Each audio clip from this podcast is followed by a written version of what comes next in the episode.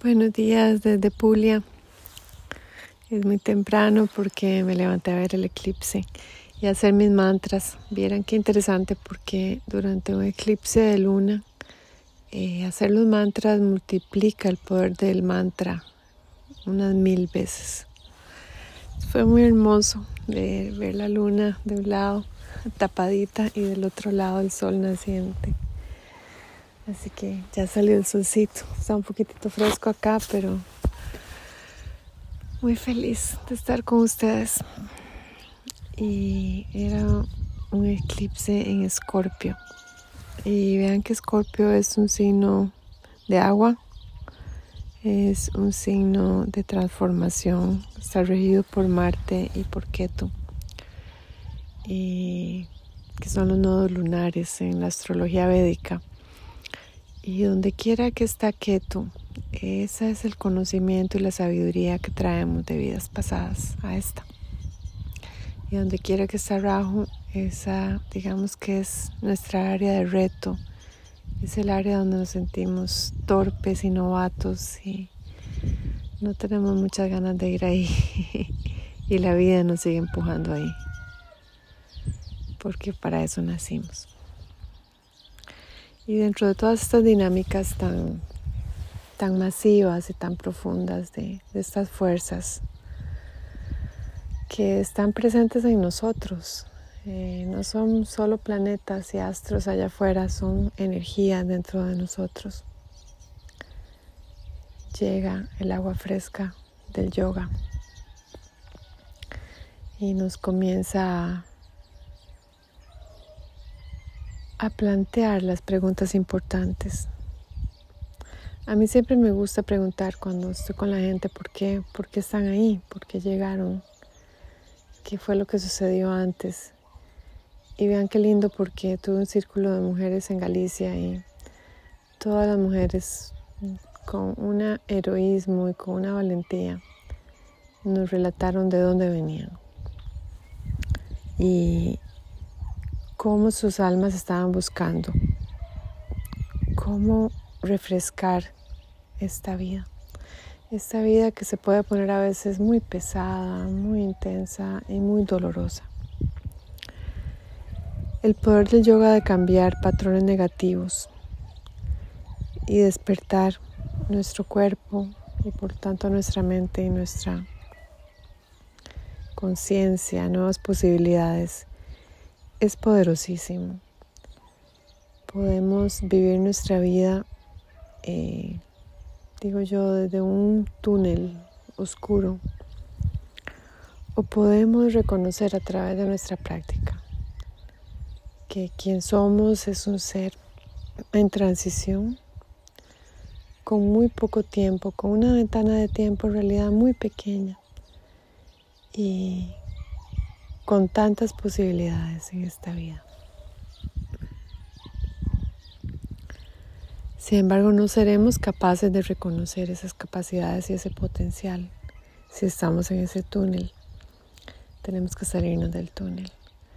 Y al túnel me refiero yo todas las experiencias que nos que nos bajan, que nos duelen, que nos separan de otra gente o de nosotros mismos.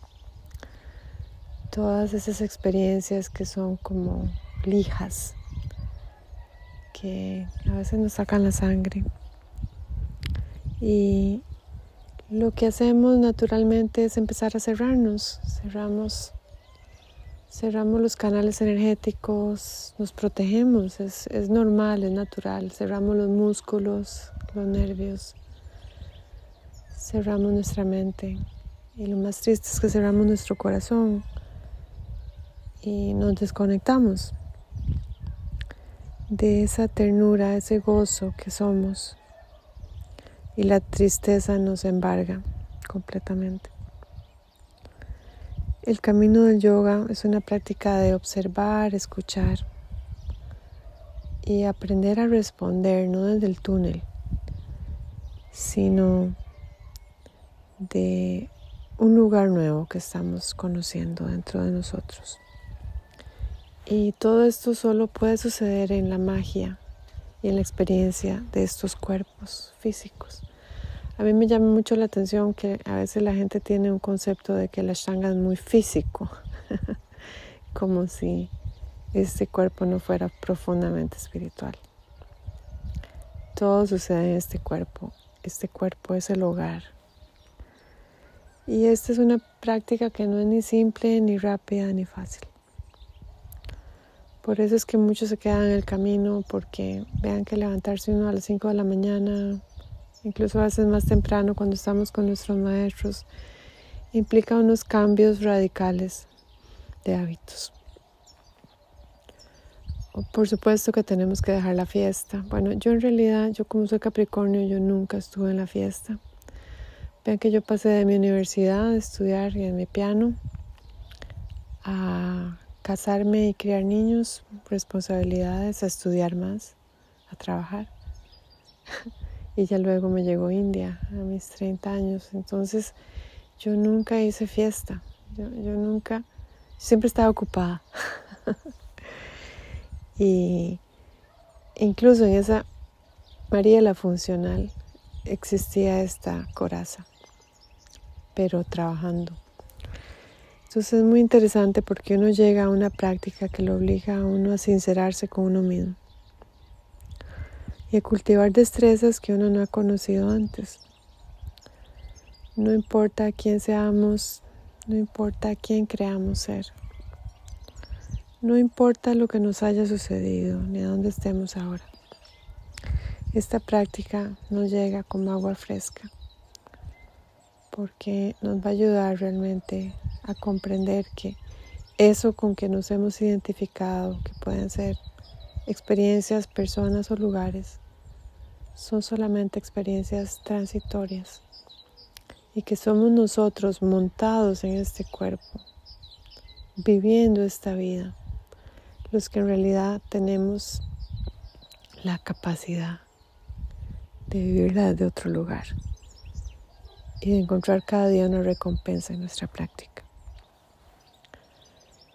Esta práctica del yoga nos ayuda a cultivar enfoque. La mayoría de las mentes son muy distraídas. Eh, yo es increíble porque me siento tan feliz cuando alguien viene a a practicar, cuando vienen a practicar por primera vez o, cuando regresan a sus prácticas después de muchos años. Es como que a veces, ¿verdad? La vida confabula para que uno se vaya por otras direcciones. Y siempre al regresar o al llegar por primera vez hay una, hay una profunda desazón. Hay como una decepción de uno mismo porque uno ha abandonado eh, quien uno es. Como el yoga es esa eh, paz mental y esa libertad del miedo, nos hemos cubierto de nuevo con, con todas esas tensiones y ansiedades. Y, y vean qué interesante que uno en realidad nunca ha controlado nada. Uno cuando cree que está controlando en realidad está ansioso. aquí no controlamos nada, aquí venimos a vivir dharmas y karmas de vidas pasadas. Y podemos estar conscientes de eso o no. Pero si no estamos conscientes, vivimos en una vida reactiva, vivimos en una vida repetitiva. Necesitamos hacer un cambio mental. Este cambio mental va a traer fluidez a nuestra vida. Nos va a ayudar a adaptarnos a todos los cambios que hay que no controlamos. Nos va a dar vitalidad, claridad mental. Nos va a sintonizar con nuevos ritmos internos que incluyen levantarnos con la luz y acostarnos cuando oscurece. No pasar horas bajo luces eléctricas y dispositivos artificiales. Nos va a ayudar a ser más reflectivos en vez de reactivos y a vivir en el presente. Esta práctica relaja tensiones en el cuerpo, nos va a sensibilizar los sentidos, pero también nos va a ayudar a enfocarlos. Y por último, la respiración lo que hace es que despierta la sabiduría innata que está en cada uno de nosotros.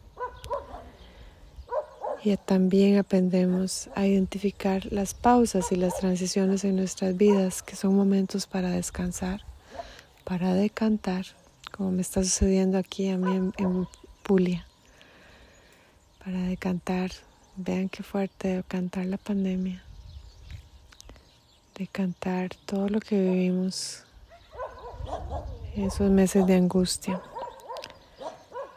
Y cuando utilizamos esas pausas para decantar, nos volvemos conscientes de que hay una, hay una matriz de silencio,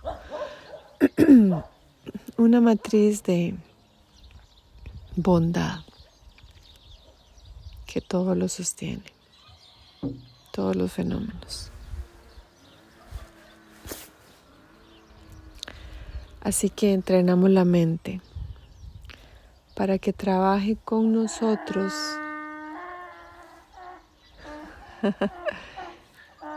Eso no sé qué es. No sé si es.